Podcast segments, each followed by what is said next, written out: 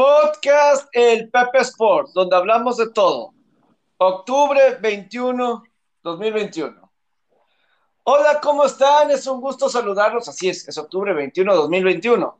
Aquí para platicar con todos ustedes de lo que está sucediendo en los deportes. Ya mañana, hoy empieza la semana 7 con los Broncos de Denver y los Cleveland Browns. Platicaremos de eso.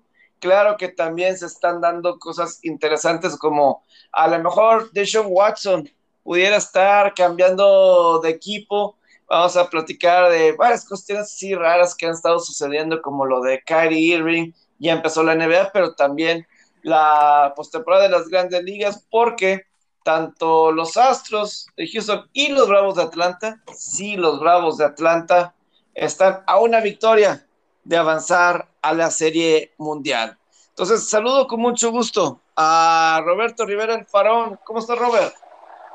Amigo, ¿cómo darte? Me da un placer enorme estar. Saludos a todos los que nos escuchan. Fuerte abrazo para cada uno de ustedes.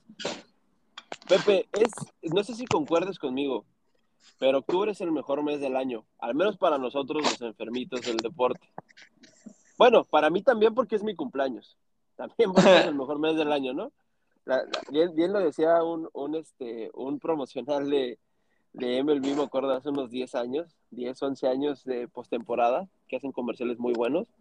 Me acuerdo que había uno que se llamaba Legends Born in October. Pues no sé si es leyenda, pero pues yo nací en octubre. Y aparte, es el único mes del año en el que se juntan los cuatro, nuestros cuatro deportes favoritos, Pepe. Sí, es el... de Estados Unidos. Sí, digo, a mí el que estaba apostando para el béisbol, me gustaría que el básquet razara un poquito que terminara más en noviembre, que empezara más en noviembre, como antes, 1 o 2 de noviembre.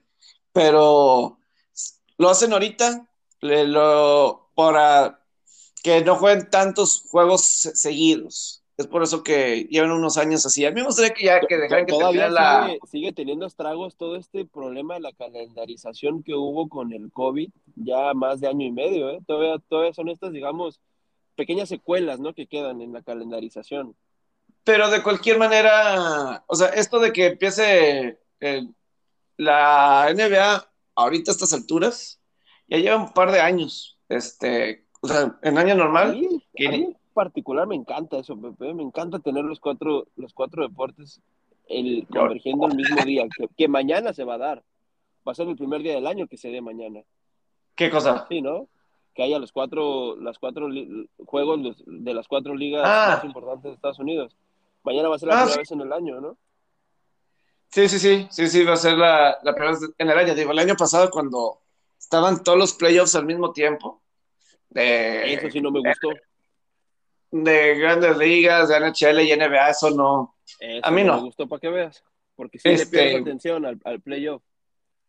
Sí, sí, totalmente, eh, totalmente. Eh, quería empezar a platicar contigo, Robert, de, pues, hay un, una noticia que está empezando así a, a surgir. Eh, John McClane del Houston Chronicles, John McClane que yo siempre lo he escuchado cuando hacen cosas, eh, noticias relevantes a equipos de Houston. Eh, pues parece que el nombre de Sean Watson pronto puede estar cambiando de equipo, inclusive esta misma semana.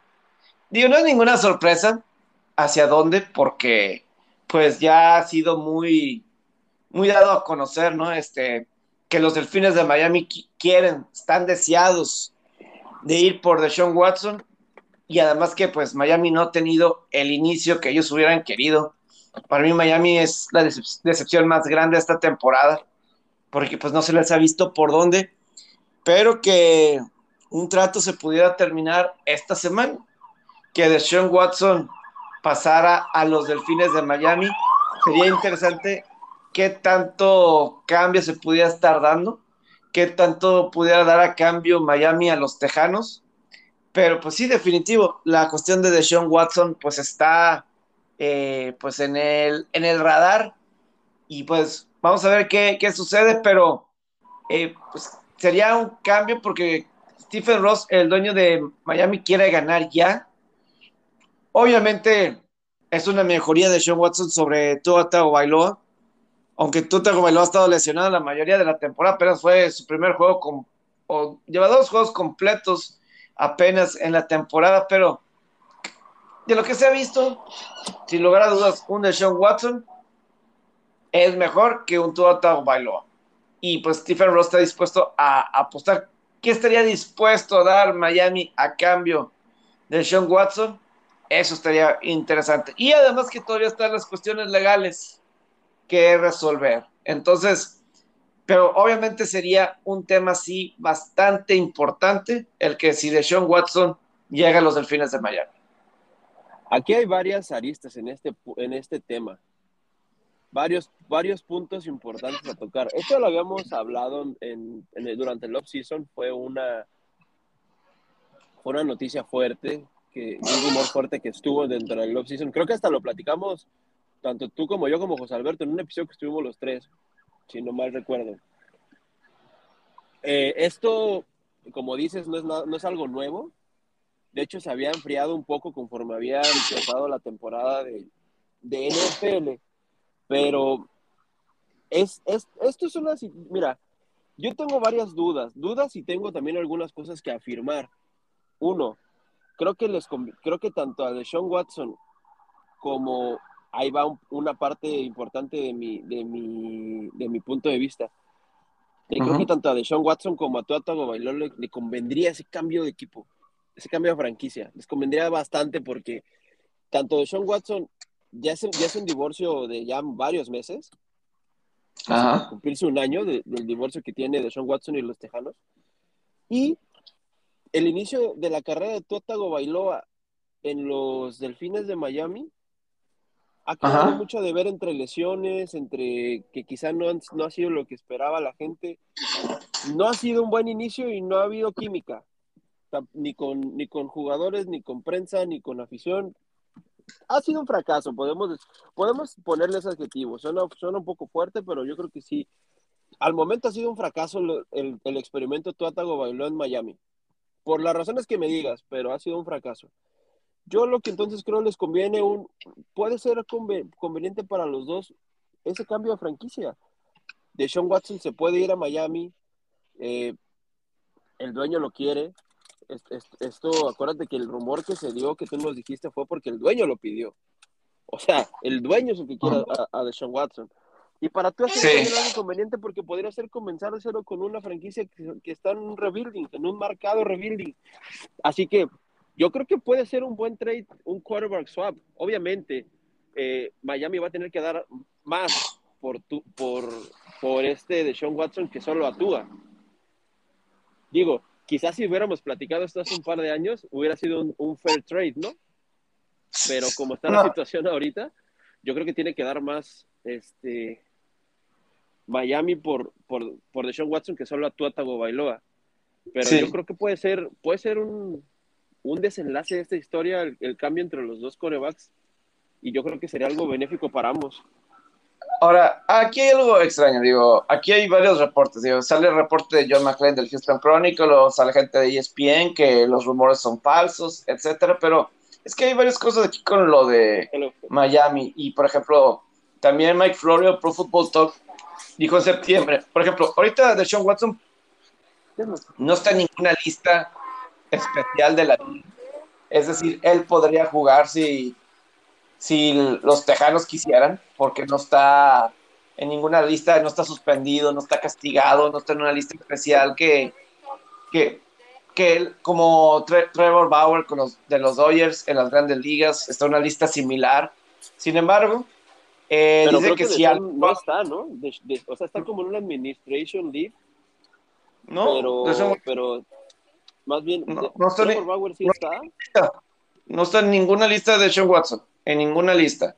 Simplemente eh, le están pagando su salario, pero pues no está suspendido, está, va a las juntas y todo eso, pero hay un acuerdo entre Houston y Watson de que no va a jugar. Entonces está cómodo. Pero que si hay algún intercambio, existe una gran posibilidad, existiría una gran posibilidad de que entonces Goodell sí pusiera, sí pondría a Watson en la lista de esta especial. Entonces yo digo, sí, entonces para, pues ponlo. O sea, ¿cuál es? Eh, ¿cuál es la diferencia? La cosa es que no juegue o, o qué. O sea, ponlo en la lista. Eh, si, si ese es el caso. ¿Verdad? Es un deporte para mí muy extraño. Porque. Es que de hecho porque todo el tema de Sean Watson, ¿estás de acuerdo que ha sido muy raro todo? Sí, porque la verdad. Acuérdate que tú platicaste una teoría conspirativa muy cierta acerca de que, o sea, no, no, no me refiero muy cierta que sea verdad, sino muy, este, muy cercana a una realidad de, del decir de que podría ser todo esto un invento de los, de, del mismo, de los mismos Texans o de un tipo como de venganza, ¿sabes? Es que está, está muy, ese tema está muy trillado, el de, el de Sean Watson. Ha tenido cosas muy raras, la verdad. De hecho, pues sí. ahorita es una incógnita dónde está Sean Watson, ¿no? Nadie, no, no ha salido como a dar declaraciones públicas o algo así, ¿no? No, nada, pues y, y, no le conviene decir nada porque pues todas las cuestiones legales, sí, o sea, yo, yo lo que había comentado... Está igual que el Trevor Bauer, Trevor Bauer, ¿cuántos meses se cayó? Trevor Bauer estuvo en silencio, sí. ap apenas se abrió, digamos, apenas hizo comentarios, ¿no? Sí, sí, no, eh, y, ha, y ha estado muy callado, ha habido poco en ese sentido, pero sí, lo de Sean Watson sí está. Como dice, ¿no? De que todo lo que digan puede ser usado en su contra y más en temas tan, tan delicados como es esto de la de, de violencia hacia las mujeres, ¿no? No, y, y, es que te digo, pues la teoría que yo decía era que qué curioso que no se había dicho nada y de repente Watson ya no quiere jugar con los Tejanos y empiezan a salir los reportes y los reportes los da un vecino del ex dueño fallecido de los Tejanos de Houston. Entonces, eso se me hace raro y, y que chismecito, si... Chismecito, No, y no, y para mí sería como si, efectivamente, es, es como si es cambiado Watson y a las dos, tres semanas que ya no está con Houston, se, avanza el caso, me explico, y ahora sí tienen que suspenderlo.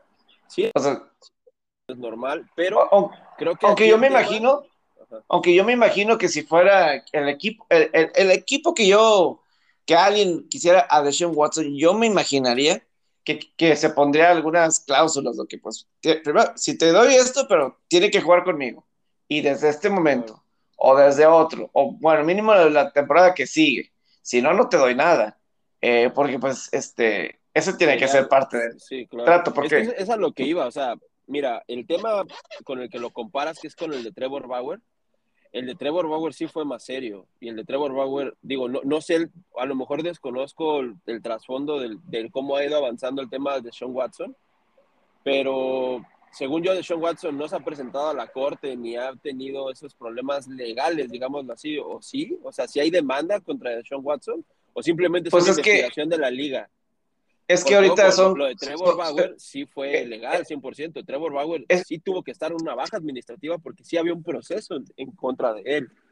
Es que sí había un proceso con, con Watson. La cosa es que ahorita es civil. Eh, es, es, civil. Más no es legal. Se está viendo a ver si pasa lo legal. Pero ahorita es, ahí es, es, donde queda como entre la espalda y la pared de Sean Watson. Es como de que. Pues, no es que no pueda jugar, pero no puedo jugar, ¿no? Ahorita es una acusación civil, pero sí está en proceso de. Ahorita sí está en ese proceso de. A ver, a ver qué. Eh, Todo lo contrario con Bauer, porque es a lo que iba. O sea, haces un trade, pero es como si ahorita Dodgers quisiera hacer un trade por Bauer, cambiar a Bauer a cualquier otro equipo. Pero es que probablemente Bauer ya no tira un picheo más en su carrera en grandes ligas. Es muy probable. Por este tipo, o sea, la prensa lo ha manejado a ese extremo, de que sí. quizá aunque él gane el caso o lo que pase, va a ser muy complicado que él vuelva a agarrar con grandes ligas. Ya fue un mal negocio para Dodgers porque le tuvo que pagar este año la mitad, o sea, todo su salario y el, y el tipo prácticamente tiró con ellos dos o tres meses.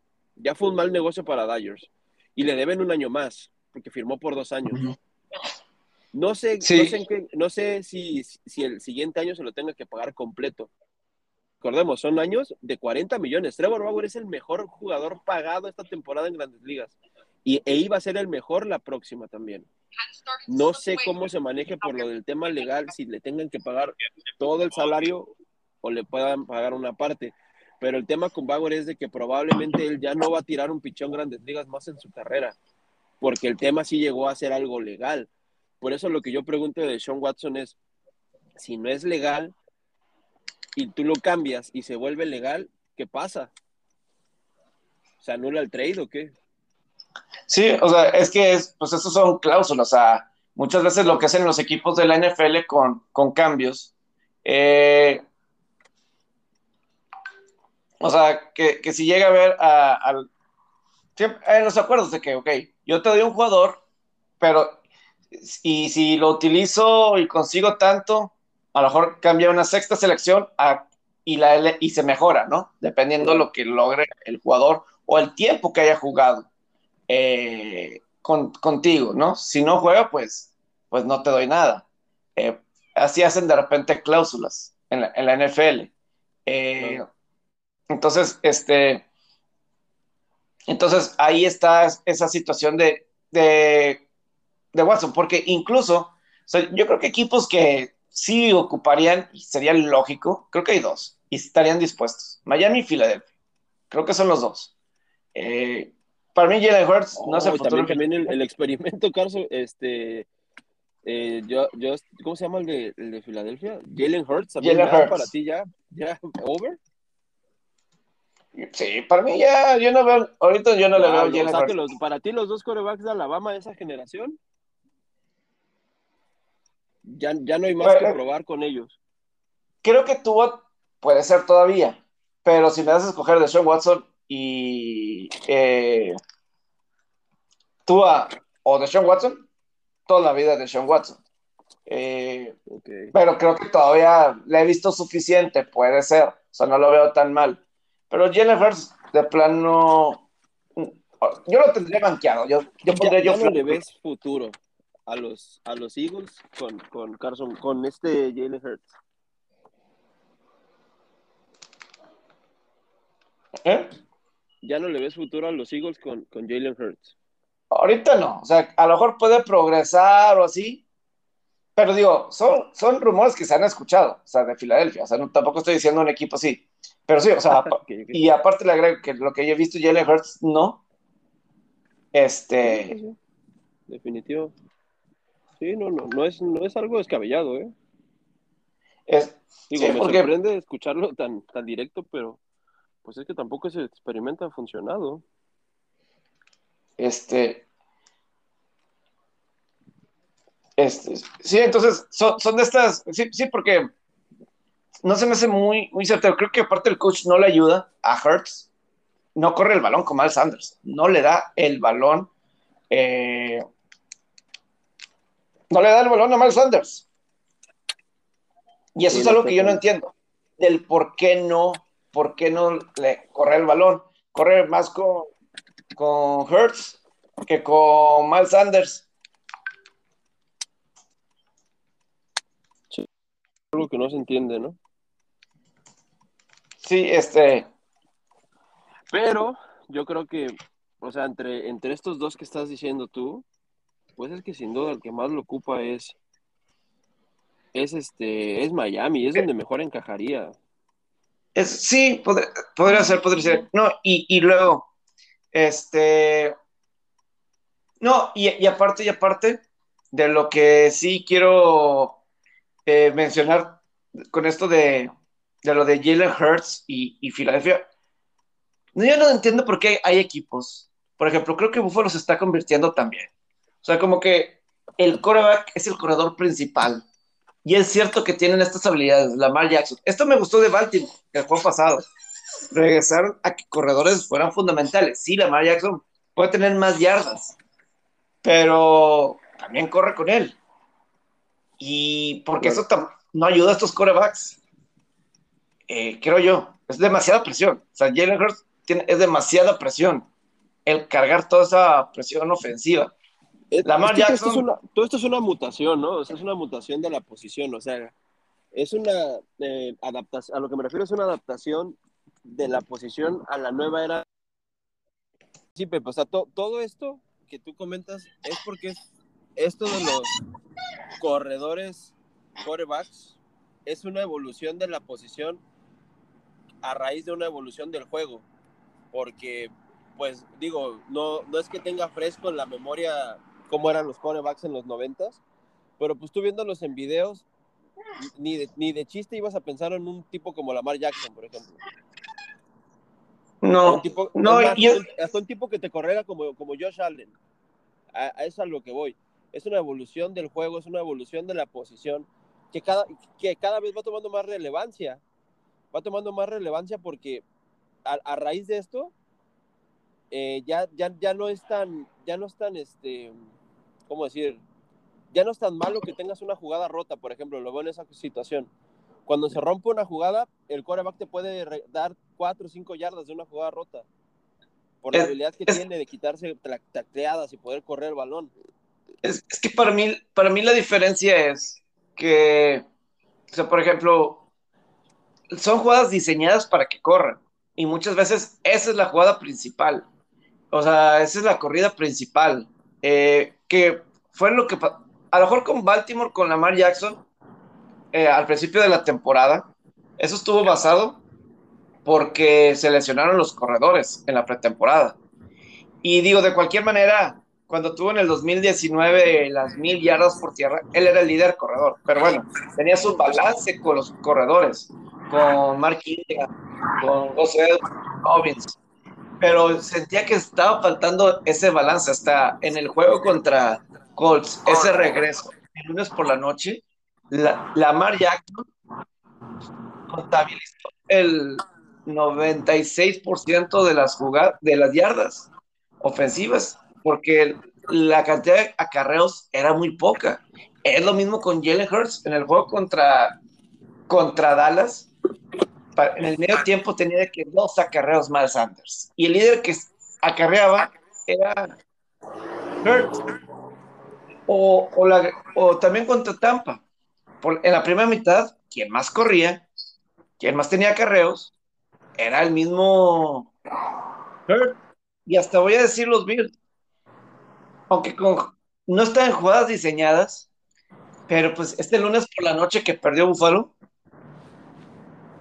quedó una yarda, dos atrás salen de Singletary y de Moss. Creo que es porque sí falta ataque terrestre, no sé, pero creo que esto, creo que precisamente y es mejor ataque terrestre.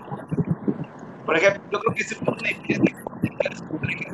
cansaron a la defensiva de Búfalo ya no los pueden y quizás la para que una cuarta creo que ese ya es un balance ofensivo importante. Sí, y, quizá ya se vuelve una, una, necesidad más de los equipos, o sea, ya es más, al, al, momento también de hasta reclutar a los nuevos, a la nueva camada de corebacks en el colegial, lo ven, lo ven, ya, ya lo ven como una, hasta podemos decir una prioridad, que tengan esa habilidad de, de, de poder correr esas jugadas. Sí, lo, no, y, y, por ejemplo, si tienes a alguien como Lamar Jackson, tienes que mandar jugadas para correr. Sí, claro. Claro. Eh, sería, un desperdicio no, no hacerlo. O sea, él, ha evolucionado como, pues digámoslo, como un mejor pasador ya, ya, diga, ya sobre la marcha en la NFL.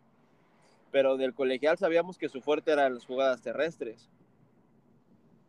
Sí, totalmente.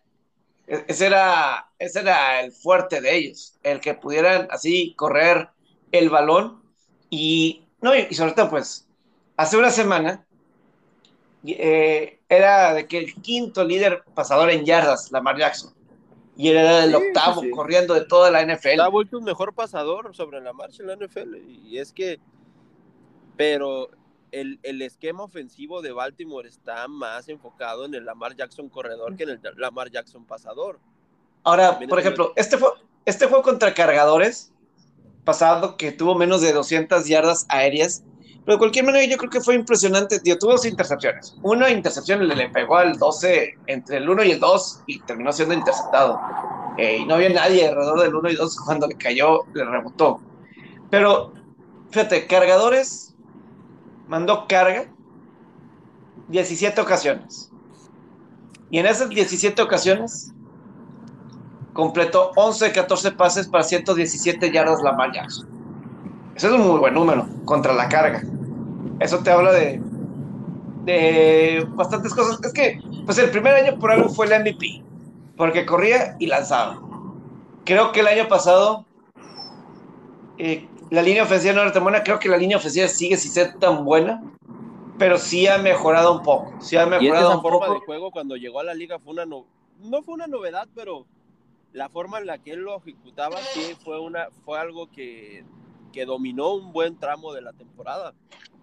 Porque de cualquier manera, o sea, ¿te acuerdas?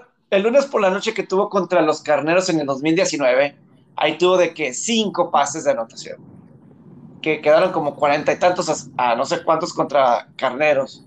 Luego ese primer juego de temporada contra Miami, que tuvo otros cuatro, cinco pases de anotación, o sea, como que de alguna forma siempre ha podido lanzar, como que ese no ha sido el problema así más grande. El juego contra Indianapolis sí fue uno de sus mejores partidos, uno, un partido fuera de serie. Ese juego sí digno de una MVP. la segunda mitad. Totalmente. Totalmente. Eh, sobre todo en la segunda mitad y en el cuarto cuarto.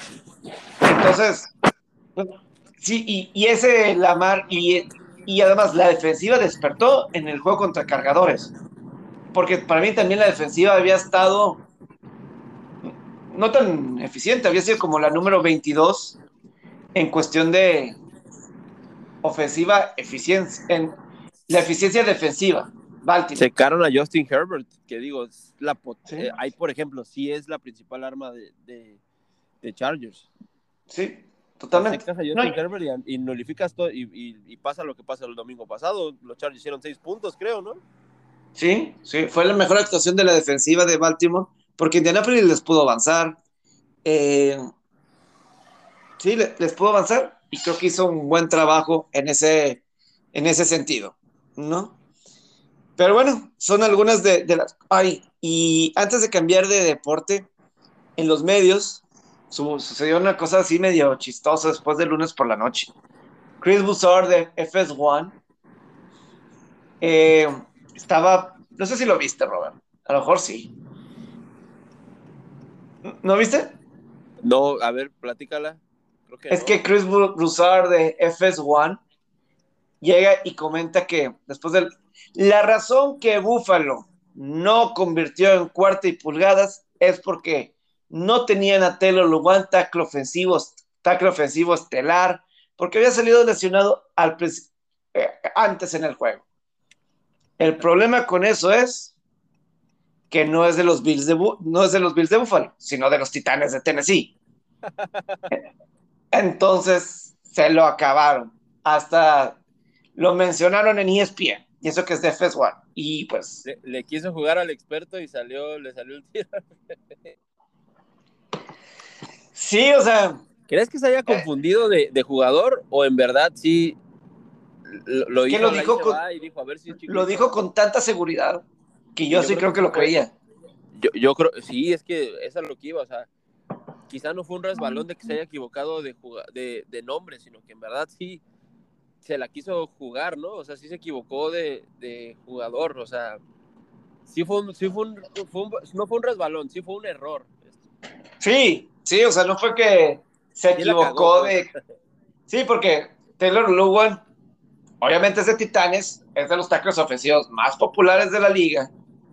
Aparte, sí, ¿quién fue una- confundió? sí fue un error grande, o sea, creo que el aficionado del fútbol americano sabe quién es Taylor Lugan, es un tackle ofensivo bastante conocido, ha ido al Pro Bowl y con todo esto, estas temporadas de Derek Henry, pues él ha estado ahí a, cargo, o sea, ha estado ahí muy metido, ¿no? Sí, ha, ha estado sonando el nombre to- este, todo ese tiempo por lo mismo. Y, y entonces, que lo haya dicho con tanta convicción es que, mira, por ejemplo, le ha pasado a Stephen A. Smith y cosas así por estilo. Y cuando cubres tantos deportes diferentes, Claro, sí, es normal. pero yo sí creo que esta es de las más grandes eh, Las más grandes cajeteadas. que me ha tocado porque Ni Stephen Smith creo que tuvo una de que hablaba de algo de Derrick Johnson de Kansas City cuando ya no estaba, una situación así. Eh, entonces, sí hay ese tipo de cuestiones. Yo creo lo que sucedió, creo que se le ocurrió a la hora. Como que estaba el programa y se vino la, el tema y dijo, ah, es por esto. Se me ocurrió buena idea decir, o sea, ah, pues sí, cierto, no estaba Taylor Luwan. Y lo menciona, pero pues Taylor Luwan es de Tennessee, no de Búfalo. ¿No? No, pues sí, sí, la cajeteó duro. y aparte, pues, con, con el... Totalmente. Ahí, ¿no? Sí, no, totalmente la regó, como se dice. La, la regó. Y pues, ¿qué te puedo decir? Así al, al respecto. Pero mañana en el juego de Denver Cleveland no va Baker Mayfield. Tiene ruptura total de la rotura del hombro izquierdo. Ruptura total. Baja. aunque es el. Sensibilísima. Aunque es una. Es el brazo que no lanza. Pero es que ya, ya se lo había lesionado contra Houston en la semana 2. Y luego una caída que sufrió contra Arizona, que el brazo le quedó en muy mala posición. Le debió de haber dolido en el alma. Yo lo vi, ay, aparte ese hombro. Le, faltaba un empujón para lesionarse seriamente y lo recibió en Arizona, contra Arizona. Sí, no, estuvo feo, estuvo feo y, iba a tratar de jugar, pero Kevin Stefanski, el, el head coach, dijo que no. Dijo que no. Y entonces, pues bueno, eh, va con, van con Case Keenum. Van con Case Keenum ¿Lo recuerdan? que estuvo con. Ha estado con muchos equipos. Eh, Entre ellos fue es como que los Broncos se fueron all in con Casey Keenum. Es, es como, ha estado con. Primero llegó con los Tejanos de Houston. Es que en la NSAA es uno de los corebacks. Cuando se salió de colegial, el coreback con más yardas en la historia de la NSAA, en la Universidad de Houston.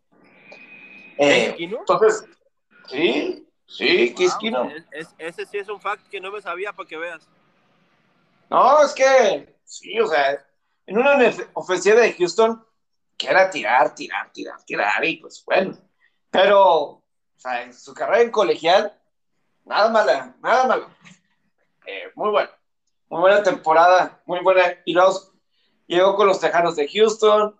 Eh, ha pasado por varias. Eh, con los carneros de San Luis y Los Ángeles, también llegó a tener algunos partidos de titular. Su mejor temporada fue con Minnesota en el 2017. ese famoso playoff run que tuvo con los Vikings. Sí, y el coordinador ofensivo en ese equipo era Kevin Stefanski, de eh, que es ahora el head coach en Cleveland. Él era el coordinador ofensivo en Minnesota.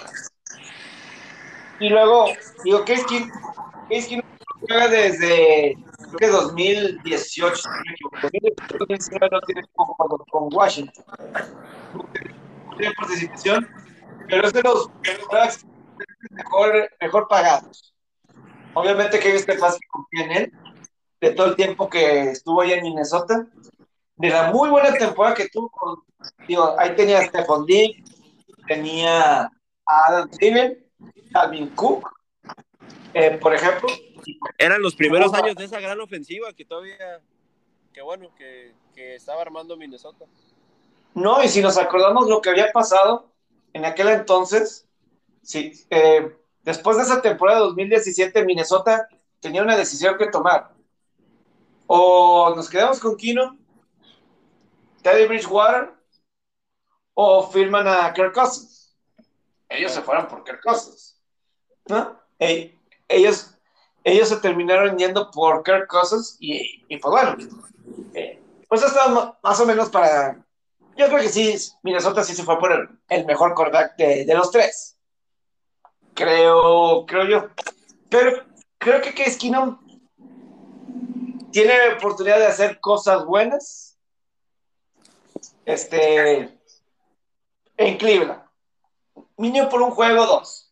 La defensiva de Denver está era de las peores en contra del pase.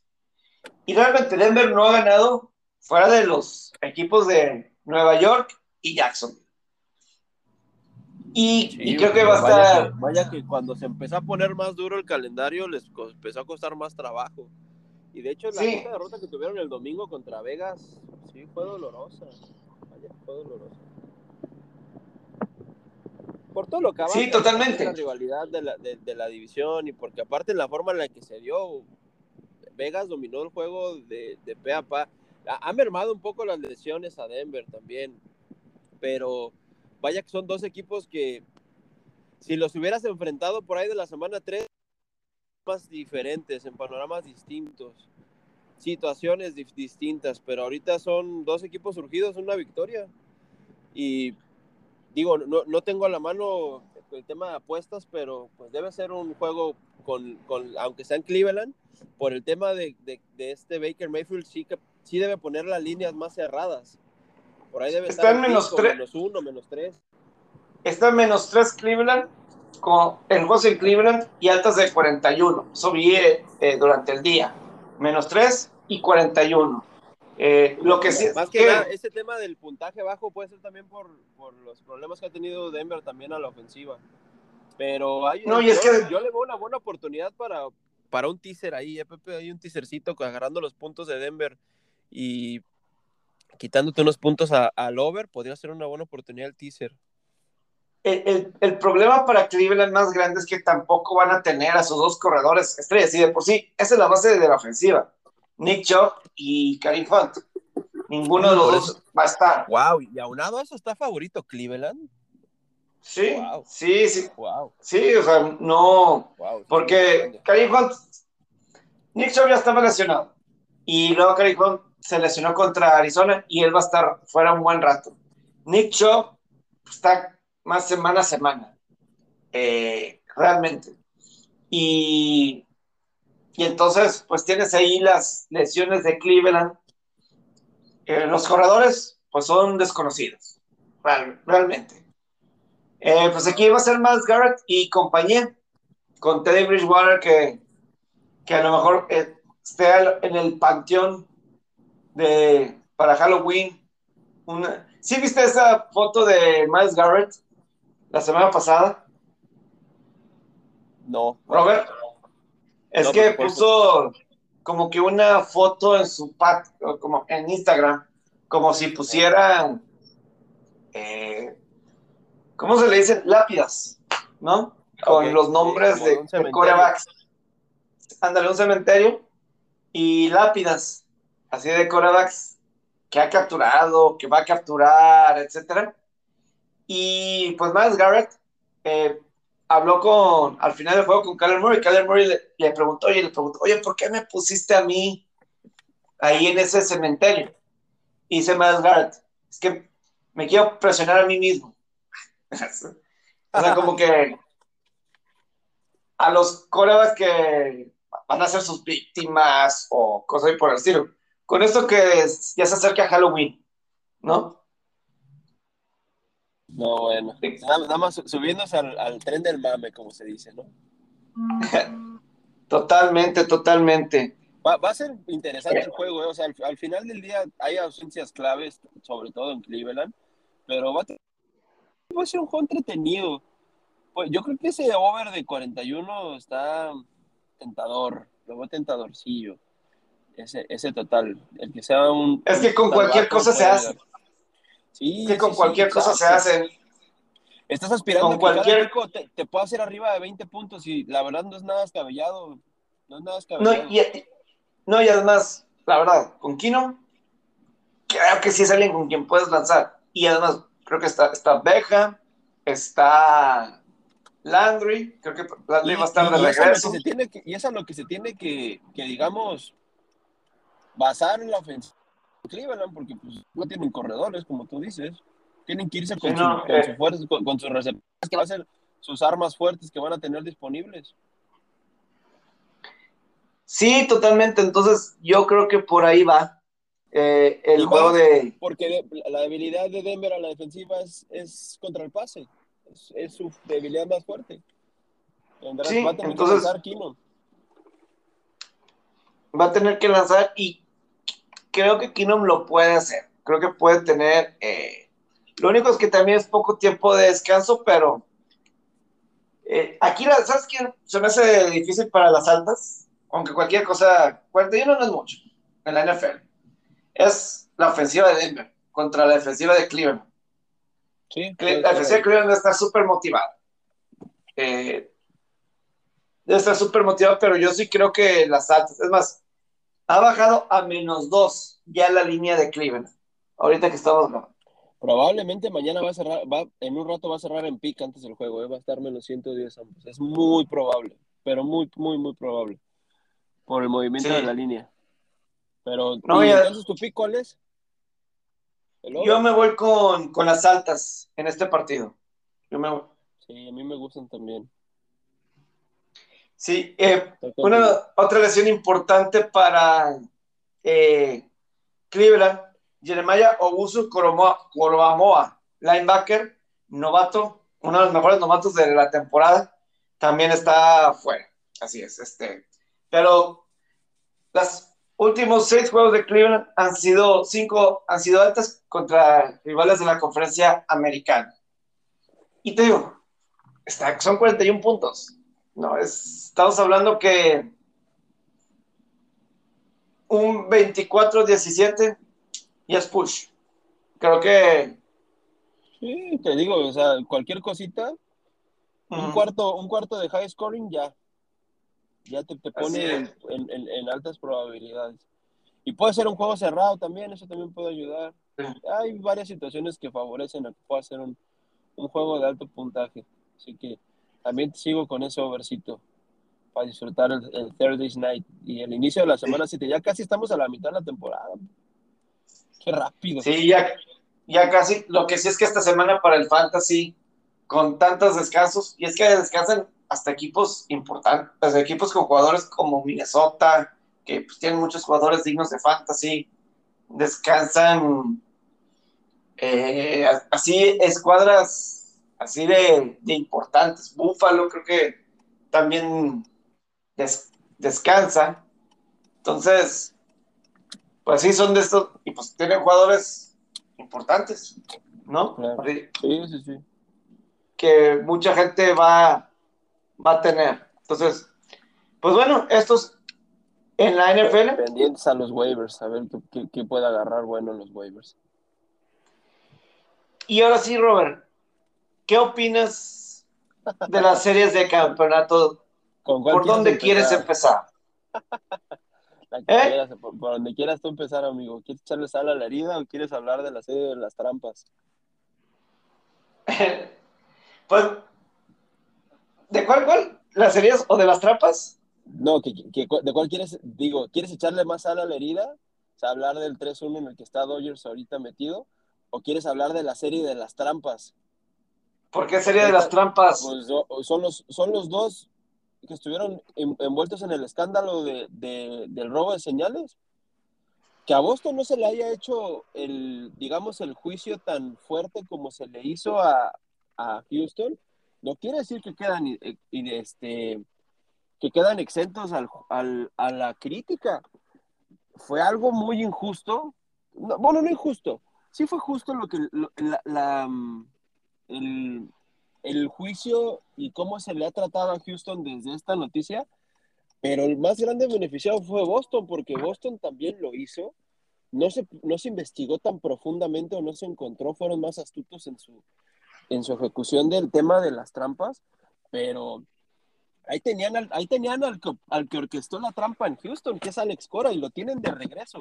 De hecho, se satanizó más a AJ Hinch y yo creo que fue más responsable de ese tema del robo de señales Alex Cora. Sí. Nunca, nunca se, nunca se, este, se profundizó el tema porque pues todo se centró en Houston, en AJ Hinch, en todo. Pero si, si Alex Cora no hubiera sido tan culpable, no hubieran tenido que haberlo corrido un año de, Boston. Y Así es. Pudo regresar a Boston. Y AJ Hinch tuvo que ir a los, a los Tigers. Pero no nos hagamos mensos. Boston también hizo lo mismo hizo exactamente lo mismo. No quito el mérito, que son dos grandes managers.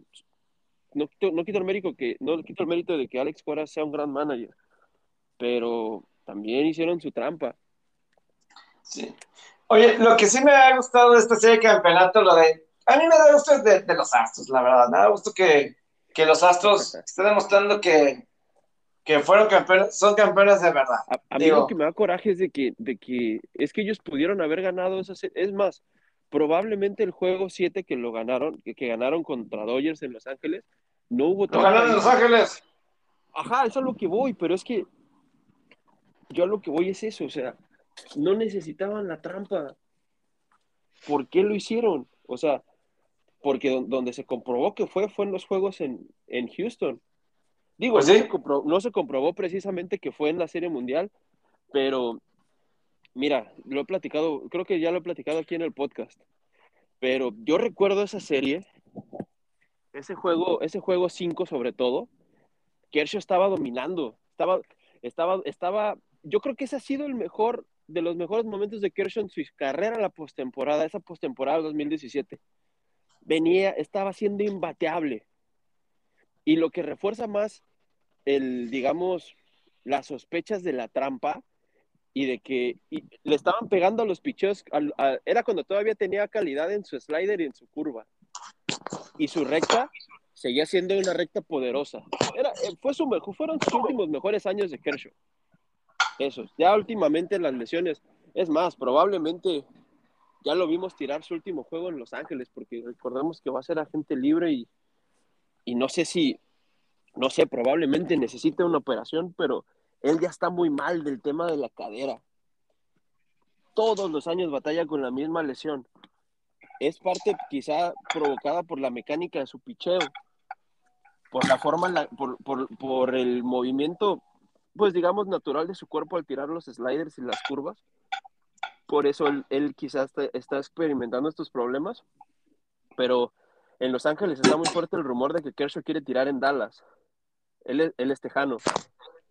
Que quiere, que, quiere, que quiere al menos tener la oportunidad de tirar en su, en su ciudad natal. Eso quiere decir que probablemente él no le importa ya el, el tema del dinero, ya no, ya no le importa a Kershaw. Kershaw ha ganado muchísimo dinero con Los Ángeles. Quizá quiere él ir a probar un rato en la Liga Americana con los Rangers. No sabemos qué vaya a pasar, pero a lo que voy es, en ese juego 5, definitivamente Kershaw sabía, tú le ves el, tú ves, tú ves, tú buscas el video en YouTube de ese juego y tú ves en el semblante de Kershaw que Kershaw sabía que algo no estaba haciendo como que no, le daba crédito porque él había tirado un gran juego uno, prácticamente una blanqueada, solo falló un picheo, que fue, que fue un home no recuerdo de quién, si fue de Springer o fue de Altuve. Pero luego él tira el juego 7, después de que el cagón del Darvish no puede tirar ni dos entradas y le pegan luego, luego. Él entra a relevarlo y tira una joya, no le hacen nada a Kershaw es ahí donde tú puedes comprobar de que, de que algo pasó raro en ese juego en Houston. Alex Wood, que no sé si recuerdas, en esa serie mundial, Alex Wood llevaba creo que juego sin hit. A la sexta o la séptima entrada en el juego, el único juego que ganó Los Ángeles en, en Houston, lo tiró Alex Wood y Alex Wood estaba tirando una joya de picheo. También Alex Wood dice que había cosas raras ahí. Y pues Darvish también venía tirando una, una postemporada muy decente hasta que se cruzó con ese, con ese problema de Astros.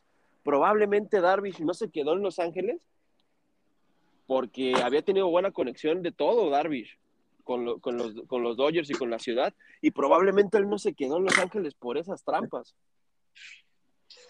Pero qué bueno que, que, los Astros estén ahorita demostrando, porque la verdad, ahora... Es que es a lo que iba, no me dejaste terminar, a lo que iba es eso, no necesitan las trampas porque es una...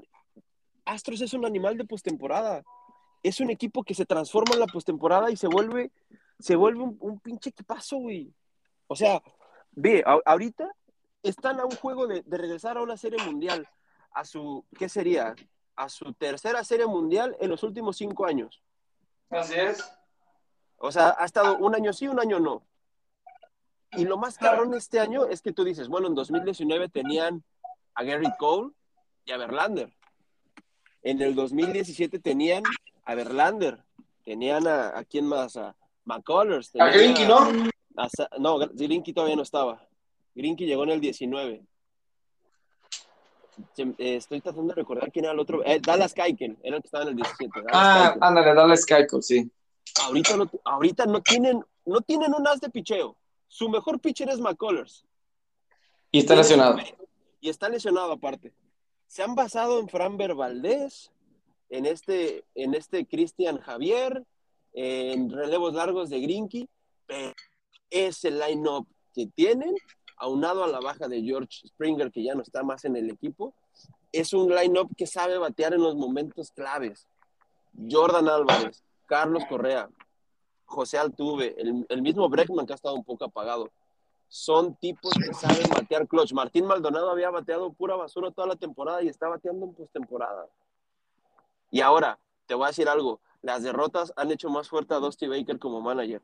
Sus fracasos en postemporada le han dado muchas lecciones a Dusty Baker. Y Dusty Baker está ganándole la lucha. El arranque, todo lo que había pasado. Sí, Era- Sí, sí, porque El, el bateo no había estado bueno. Y ya para playoff era otro. Pero aquí, Es que Yo lo lo que digo, me refiero a que es un animal de postemporada. Saben, saben ganar los partidos que cuentan. A eso voy. no, y Y además este, tuvieron este esta temporada fue una buena resiliente tem- en muchas cosas. Esta fue una buena temporada regular de Houston. Mejor que el año pasado, en, que la temporada corta que tuvieron. También Mejor en su que la división temporada- no ocupas mucho, ¿eh? Hay que ser muy sinceros. Aunado a la gran corrida que tuvieron los marineros al final. Y Atlánticos por un rato estuvo bien, ¿verdad? También Pero pues, por un los rato Atléticos estuvieron. han sido los Atléticos desde hace.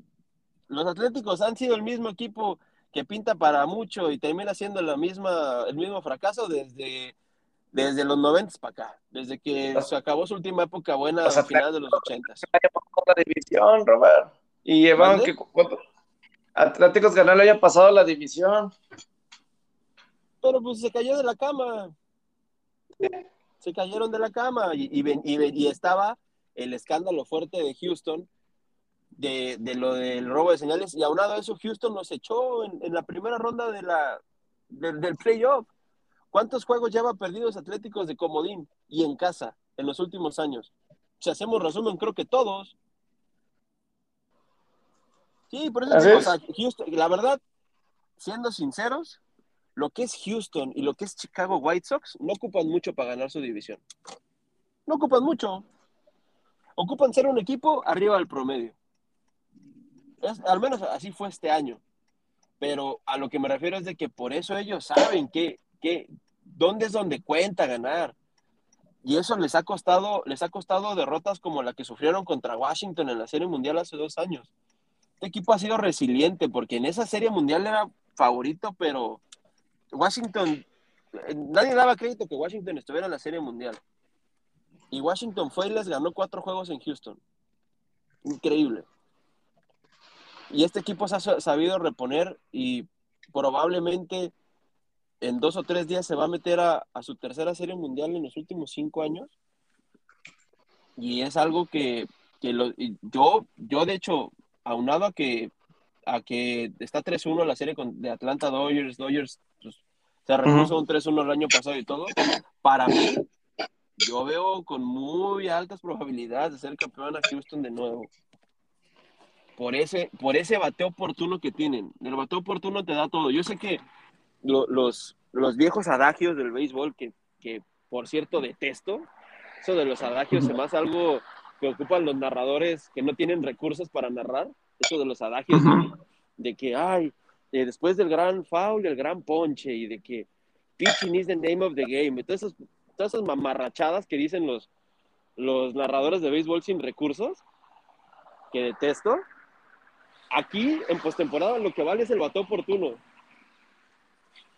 Es lo que, es lo que vale. Y es lo que tiene a Dodgers Eh. 1-3 abajo, por ejemplo.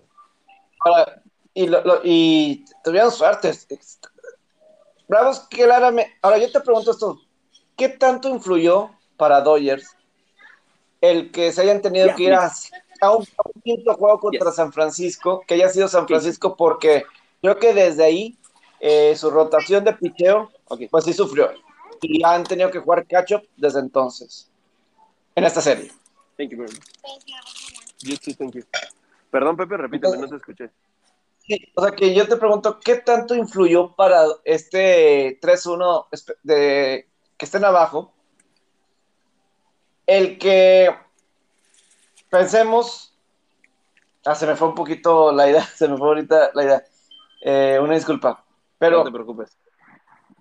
que, que los Dodgers hayan tenido que jugar hasta el quinto juego contra San Francisco, que hayan tenido que meter a un Scherzer, que hayan eh, en el juego uno y que les haya por completo tenido que cambiar la rotación de pitchers para el inicio de serie.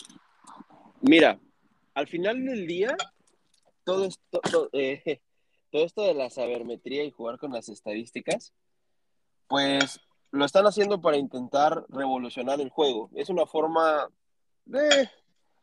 Es, es que es lo que platicamos, por ejemplo, de los, core, de los corebacks corredores. Es, es, que el juego evoluciona, tú también tienes que evolucionar en tus formas de, de jugarlo. No, pero es, que, es que, perdón que te interrumpa, pero es que entiendo eso, de los analytics. Pero, por ejemplo, si no hay una necesidad de un juego 5, digo, obviamente era el que les haya tocado gigantes en la serie de en la serie divisional por lo bien que estuvieron los dos, y uno era comodín y el otro tenía el mejor récord y que se tuvieron que enfrentar. Eh, a lo mejor, si en una serie divisional normal, vamos a decir que hubiera sido Milwaukee, pues yo creo que esa serie hubiera acabado en cuatro juegos y hubieras podido tener a Max Scherzer de arranque en juego uno. Acá en juego cinco contra Gigantes, que era todo o nada, no puedes hacer eso. Eh, aquí es, eh, en un juego sí, todos están disponibles, absolutamente todos. Y ahí no tiene que ver el analytics. Ahí es, todos tienen que estar. Eh, sí, tienes que ir con lo mejor que tienes, pero es que al final del día eso fue lo que hizo Dave Roberts en el juego 5. Fue con uh -huh. lo mejor que tenía. Uh -huh. O sea, eh, eh, terminó. ¿Quién cerró el juego? Uh -huh. ¿Quién tiró la mayor parte del juego? Fue Urias. Claro. Claro, o sea, y es que al final del día es estrategia al final del día. Hoy, hoy hizo lo mismo Atlanta. Atlanta uh -huh. hizo lo mismo, iba a ir con Huáscar y Noah. ¿Y qué pasó? No podía tirar. Y su siguiente abridor, ¿quién era? Drew Smiley. ¿Y qué hizo? Ocupó una entrada a este Jesse Chávez, sacó la entrada uh -huh. y, met y, metió a Smiley. Y Smiley tiró, tiró, hizo muy bien su chamba. Pero al final del día es estrategia. Sí, no, no, porque, es que. Porque ya, ya porque, el béisbol ya no es de que a mí me vale madre si es un zurdo o un derecho. Te voy a poner a Barry Bonds de cuarto bat. Te voy a poner a Mark Maguire de tercer bat. Te voy a poner a Derek Jeter de primer bat. No me importa si me pones a un zurdo derecho, un cabrón que tira con los pies. Ahora es eso. Ahora es, ahora es, ¿me vas a poner un zurdo? Te voy a poner por los derechos. ¿Me vas a poner un derecho? Te voy a poner la mayor cantidad de zurdos que pueda. Es eso. Y al final del día te voy a decir algo. Yo creo que Dodgers está 3-1 abajo porque este equipo se cansó, se cansó mucho de ganar tantos juegos. La carrera por ganar la división fue tan desgastante que ya están out of gas, como se dice en, en Estados Unidos. Están out of gas. Ya, ya se, les, se, les acabó la gasolina. Y es que fue ellos, el playoff run de los Dodgers empezó en agosto. O sea, ellos están jugando postemporada desde agosto. Ve cuántos juegos ganaron en septiembre y cuántos perdieron ganaron casi el 80% de los partidos que jugaron en, en, en, septiembre. Y en agosto ganaron como el 75 también, 75-80%. Y luego juegas el wild card. Y luego juegas cinco, te vas a cinco juegos contra, contra San Francisco. Este equipo está out of gas. Se le acabó la gasolina. Y es que es normal. Es normal porque también tuviste la baja de Bauer. Tuviste la baja de Kershaw. Tuviste la baja de Dustin May. Te quedaste sin pitchers Sí, tienes tres caballos que son unos caballazos, pero. Bueller se quedó sin gasolina desde agosto, desde septiembre, que diga, perdón. Uh -huh. Prácticamente Bueller está sin gasolina desde septiembre, porque de esa uh -huh. salida en San Francisco donde le pegaron ese domingo en la noche, no ha vuelto a tirar un juego decente Bueller. Y Max Scherzer también, pues dijo en el, Max, Max Scherzer dijo en el juego 2 que... sin gasolina. Porque dime, dime de esta postemporada, ¿en qué partido ha pasado del quinto inning? Y acuérdate sus dos, sus dos de sus tres últimas aperturas antes de acabar la temporada. Le cayeron a palos, en uno fue Colorado y el otro, no me, estoy, no me acuerdo ahorita quién fue el otro que le cayó a palos. Creo que fue San Diego, ¿no? Le cayeron a Creo palos, sí. le metieron más de cinco o seis sí. carreras al vato. Se quedó también sin gasolina. Urias pasó lo mismo. Urias no perdía un juego como hoy. No perdió un juego, creo que desde junio o mayo. O sea, es que. ¿Tú crees que, ¿tú crees que Urias se le acabó la también ya se le acabó la gasolina a Urias. Es que es normal, Pepe. Es normal porque ¿cuántos juegos ganó más Dodgers que Atlanta? ¿15? ¿Casi 20 juegos más? Fueron como 15, ¿no? Los que ganó más sí, en temporada 15. regular. Pero ¿a qué desgaste?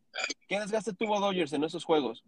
Estar metiendo bullpen, estar metiendo pitchers, estar bateando cuatro o cinco veces. O sea, fue un desgaste mayor al que tuvo Atlanta. Atlanta no jugó como Dean. Atlanta ganó en cuatro juegos su serie contra Milwaukee. No es culpa de Atlanta lo que le está pasando a Dodgers, pero Atlanta está aprovechando las oportunidades. Número uno. y, número y número dos, que para mí es más importante, Atlanta trae set de revancha. Atlanta trae lo que le pasó el año pasado, que, que bloqueó el 3-1, y lo que le pasó hace casi ocho años también en la serie divisional que los echó Dodgers, y trae set de revancha. Es el tiempo de Atlanta. Y está jugando, y está jugando a un nivel muy bueno, que a mí me sorprende. Yo pensé que les iba a hacer más falta Cuña, y la verdad la adición de Eddie Rosario ha sido algo crucial que ellos hicieron en el offseason, en el, en el trade deadline, perdón. Ahora, la adición de Eddie Rosario ha sido fundamental. Ahora, no, y, además yo también de, los Bravos, eh, yo creo que tienen mejor line-up que los Gigantes. Sobre todo por esto de playoff. Sin duda. O sea, yo, o sea, obvio, o sea, tuvieron la mejor ofensiva y en cuadrangulares gigantes en la temporada regular, pero yo creo que de jugadores de un lineup más temible, así para playoff, o sea, un Albies, un Freeman, todo eso. Eh, y aparte han jugado playoff. ¿Cuántos playoffs llevan jugando juntos? Freeman, ¿cuántos playoffs lleva? Freeman lleva 10 años jugando playoffs. Alvis, eh, Dasmy Swanson, eh, el otro vato que es del cuadro también, se me, se me va, es, el Austin Riley. Llevan, Austin Riley. jugando, y, y, es más, me estaba brincando otra, Pepe. En 2018 Dodgers los echó en la serie divisional también, y ya estaban la mayoría de estos, de estos jugadores. Son tres seguidas que lo echó Dodgers. Y en tres de esas, en dos de esas tres ya estaban Brandon Snitker, ya estaba Freeman, ya estaba Max Fried, ya estaba el mismo Ian Anderson, ya estaba Ozzy Alvis, ya estaba Swanson, ya estaban Austin Riley, ya estaban todos. Es que también va a haber un momento que te, la, vas, te vas a aprender la forma de juego y vas a saber dónde atacarlos. ¿Y qué, y qué ha hecho Atlanta? Atacar el picho de Dodgers porque sabe que, está, sabe que está cansado y son bateadores muy buenos son bateadores muy buenos. Hemos tenido esta conversación de que probablemente Atlanta, lo hemos tenido desde el año pasado cuando hicimos nuestra primer previa de, de, de MLB, que fue el primer capítulo que grabé contigo, Pepe, hace el año pasado, por, antes de que empezara la, temporada corta, que concordábamos que, que, Atlanta es el segundo mejor equipo que hay en la Liga Nacional abajo de Dodgers. Sí, sí, sí, Y ahorita, y ahorita, la verdad, en los, en los cuatro juegos, ha sido mejor Atlanta. La remontada que tuvo ayer Dodgers fue porque así ha sido Dodgers toda la temporada. Te hace cuatro o cinco carreras en una entrada y después apaga. Aquí lo hizo para remontar un juego. Aprovechó el momentum. Pero también el bullpen que tiene Atlanta es el mismo bullpen, bullpen que tenían el año pasado. Y, son, y, son, y están enfrentando prácticamente a los mismos jugadores. Dodgers, el único jugador nuevo, bateador que tiene en el lineup a comparación de la serie del año pasado, es Trey Turner. Sí, sí, sí. Es, es el único jugador diferente. Eh, este, ¿cómo dicen? Este, Chango Viejo no hace maromas nuevas. Es eso. Es eso. Y, yo creo que Atlanta está aprovechando el momentum.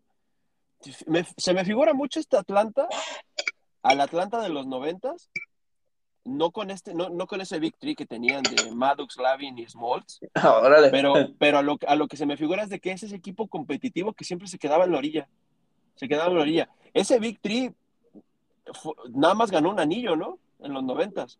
Sí, ¿Estás de acuerdo que tenía que haber ganado dos o tres más por el dominio que tuvieron en, en la Liga Nacional? Era el mejor Totalmente, ¿no? Y, era el mejor por ejemplo, de la Nacional por ejemplo, eh, la del 97 cuando perdieron en la serie de campeonato contra los Marlins, por ejemplo. Perdieron una con Yankees, creo que fue de las últimas, ¿no? También. Es que perdieron es que perdieron un par en el 96 y 99 contra los Yankees. perdieron en los 90? ¿Perdieron tres series mundiales? ¿Cuatro series mundiales? Sí, perdieron contra, perdieron contra Toronto, perdieron contra eh, Minnesota. la, de Toronto, la de Toronto fue la del home run de Joe Carter, ¿no? Sí, sí, fue Minnesota, fue Toronto, eh, dos de Yankees y no sé si me esté faltando otra. Eh, las dos de Yankees, la del 90. Porque en el. Creo que fue 92 y 93. No me sé si. A ver, Serie Mundial 91. A ver, 91. World Series. Eh, ¿Cuál fue? Capaz que esa, este, porque fueron años seguidos, ¿no? De, Minnesota le ganó a los Bravos en el, en el 91. 4-3. Perdió con, con, Blue Jays y Joe Carter. Y, y creo que en el 93 también. o sea. Y en el, 93 fue Toronto-Filadelfia. Fue Toronto-Filadelfia en el 93. Entonces perdieron 4. Eh, y, ganaron. Duro para esa ciudad porque, pues, estaba viendo una imagen de, de cómo, de que los expertos en, en, en blow leads, los, los, los, equipos de Georgia, sacaron la imagen de los Bulldogs, sacaron la, de, la famosa de, de, los Falcons contra los Patriots en ese Super Bowl, el 3-1 del año pasado de Atlanta con Dodgers. Digo, pero esto ya no va a suceder este año, sí. esto ya no, va, a suceder. No, no va a suceder. Y, es, y te digo algo, probablemente hasta pueda que se acabe mañana, eh, o se acabe al rato esta, esta serie. No sería nada descabellado que ganaran el juego aquí en Los Ángeles. es que mira, los Bravos. Los Dodgers tienen mañana juego de bullpen. Mañana tienen juego de bullpen. Y creo que mañana Bravos va a Freed, ¿no? Le toca mañana a Freed. Sí, le y es eso. mañana. Y, y, es que de los cuatro equipos que están en la serie de campeonato, el que menos entradas tiene de los relevistas es Bravos. Es que es... voy. Dodgers está cansado. ¿Cuánta, cuánta, cuántos, ¿Cuántas veces en esta postemporada, del wild card para acá, ha pasado un pitcher de Dodgers de la quinta entrada? Creo que solo fue una vez y fue Urias en el juego 2 contra San Francisco. Ha sido el único que ha pasado en la quinta entrada. Que ha tirado más de cinco innings en la postemporada. El bullpen también está cansado. El, Blake Trainen está cansado. Este, Jansen ha sido el único que, la verdad, Jansen a mí me ha cerrado la boca porque ha estado dominante como, como pocas como, como en sus buenos tiempos de Kelly Jansen. Pero lo que es Blake Trainen, el mismo Joe Kelly ya está nada de explotar y de, cansarse. Es que es normal. El ritmo de juegos que esta pelea Dodgers gigantes que hubo parejera de prácticamente toda la temporada, agotó a los Dodgers. los agotó por completo. Y es que es una pelea que no había tenido. Y, es que fue una pelea que empezó desde el principio de la temporada con San Diego. Y es que sabes algo también, Pepe, es normal esto que este, este, digamos, este proceso de que, de que ya no va a ser, no es que haya sido fácil para Dodgers, pero de que probablemente el dominio de Dodgers no es que esté cerca del final, pero está cerca cada vez de que pasen más. Ahora, ¿por qué lo digo? Pasó en su momento cuando, cuando Cubs dominaba la, nacional, hace unos 5 o 6 años, que llegó a tres series de campeonatos seguidas, y la del 2017 la perdió con Dodgers y de ahí no volvió a regresar a una serie de campeonato. Le pasó ese proceso, le pasó ese proceso eh, pasó con los Mets también. Eh, pasó con, con, los Cardenales. Acuérdate, los Cardenales, los que ganaron la Serie Mundial en 2011, jugaron Serie de Campeonato en 2012, la perdieron con San Francisco, jugaron Serie de Campeonato en 2013, eliminaron a Dodgers y perdieron la Serie Mundial con Boston. Jugaron en 2014 otra vez la Serie de Campeonato, la vuelven a perder con San Francisco y ya no se volvieron a aparecer en una Serie de Campeonato hasta el año antepasado que los barrió Washington. Son procesos al final del día y creo que la sed de revancha la trae Atlanta y quizás sea el momento de Atlanta porque también cuando es tu momento todo se te da y todo se le está dando a Brandon Smith que están aprovechando las debilidades que está teniendo Dodgers que yo lo que denoto es cansancio. Ya es cansancio ya ha sido una temporada muy dura para Los Ángeles y es que aparte con todo respeto y no es porque yo me alce el cuello, porque yo soy un Dodger fan o porque siga los juegos y así, pero a mí no me van a venir a, mentir. Eh, te voy a decir un ejemplo. Miami, estoy yendo a un equipo X, ¿eh? los Marlins, los Phillies, no le juegan igual a los Dodgers que como le juegan a los Bravos. San Francisco, Arizona, Colorado, no te juegan igual una serie cuando tienes enfrente a Dodgers que cuando tienes enfrente a los Bravos. Es eso. Es eso. Le, están jugando, le juegan al tope al mejor. Y ojo, ellos, los dos suficiente para poder el próximo año también competir y poder estar en una serie de campeonato, poder llegar a una serie mundial, poder ganar otro anillo. Este equipo está lejos. De estar terminado. De dejar de ser el, el equipo que, que ganó nueve. Ajá, de, de, que está termina, está lejos. ¿Por qué? Porque tienen muy buenos jugadores subiendo de, de minor leagues. Están renovando constantemente la rotación de picheo. Eh, va, va, a haber, va, va, a ser un, va a ser un off-season, yo creo que el más duro que, que, que, ha tenido Dodgers en estos últimos 10 años, este de, de, este año, porque son agentes libres Justin Turner, Corey Seager, Kelly Jansen, el mismo Kershaw, todos ellos son agentes libres. Julio Urias y, y Cody Bellinger cada vez están teniendo que pagarles más en el arbitraje salarial y están muy cerca también de ser agentes libres. Eh, creo que también es agente libre Chris Taylor, o está cerca de serlo. Creo que Monsi también. Es un off-season bien duro el que tiene el Dodgers este, este del receso del 2021 al 22, pero la, está la incógnita de Scherzer, porque Scherzer también es, es free agent, ¿no, Pepe? O, o, todavía tiene opción de player contract. Tiene player option. Eh, no, no, recuerdo bien, pero creo que ya se está acabando también su contrato, porque si él tiró sí, la Serie creo... Mundial de 2000, él tiró la Serie Mundial de 2012 con, con Detroit, no, de 2000, sí, 2012. Y creo que luego, luego se fue en esa offseason a Washington, ¿no? Y firmó por 10 sí. años. Pues creo que sí, creo que sí ya es free agent o el próximo año es free agent, no lo sé. Pero sí, sí, es, eh, una, es una off-season fuerte para Dodgers que puede ser un, un, breaking point para ver si siguen en ese, en ese modus en el que han estado tantos años, ganando, ganando, ganando, quedándose en series mundiales, series de campeonato. O, o qué sigue para la franquicia, pero creo que es el tiempo de Atlanta, pero para no, no verme tan romántico en todo lo que estoy hablando, Atlanta va a llegar a la serie mundial, pero creo que el equipo que pase en la serie de la Liga Americana va a ser el campeón. Si Boston le remonta a, a, Astros, es Boston el campeón. Y si Astros pasa, para mí yo creo que va a ser Astros el campeón. Aunque los, aunque los Bravos tienen mejor pitch, mejor pitch abridor. Y el bullpen también ha estado bien. Son los Bravos. Ah, pues eso, con eso, te, eso con, sí. Con, con, eso te contesto. Son los, eso son sí. Los eter, son los eternos Atlanta Braves. Eso sí. Yo creo, yo creo que se les va a acabar pero, en la serie mundial. Porque ellos tienen el, o sea, Boston no en, tiene una buena rotación. ¿En teoría? No, hombre, la rotación de Atlanta le da calle, le da vuelta a, a la que me pongas. De, de, Boston o Houston, de calle. Y ¿Cómo más, que le da vuelta? O sea, le da vuelta de que es mejor. No, hombre, ah, sí, la de Bravos es mejor. Es, es mejor, más, es mejor. Es más, hasta el bullpen es mejor que el de Astros y que el de Boston. También. Claro, así calle. es. Y el, y el line-up, eso, es, eso, es lo que, eso es lo que dije, que, que era mejor Bravos, el picheo, el, el, lo, la rotación de abridores, que Houston y, y bueno, Boston. Creo que en, mental, en mentalidad y en clutch, creo que, so, creo que es mejor tan, tan, tanto Houston como Boston. Creo que eso, fíjate eso que, puede ser, puede ser la, fíjate, la, eso se me, y, y, fíjate, y eso es a mí porque yo decía que también Astros, digo, perdón, que Atlanta tenía un mejor lineup que San Francisco.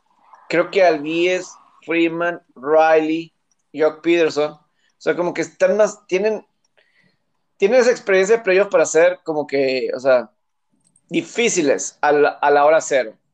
Rosario, sí. incluso.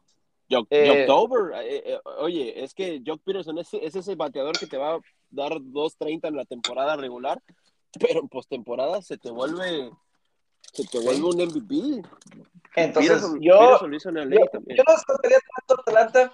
Yo, lo único es que, que lástima, no, te imaginas si hubiera estado Acuña, si estuviera Acuña sano. Eh, pero bueno, esas.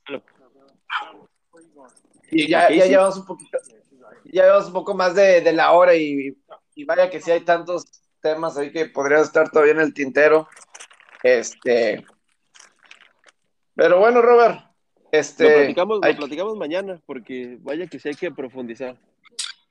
Así es, así es. Pero bueno, Robert, te agradezco. Muchas gracias.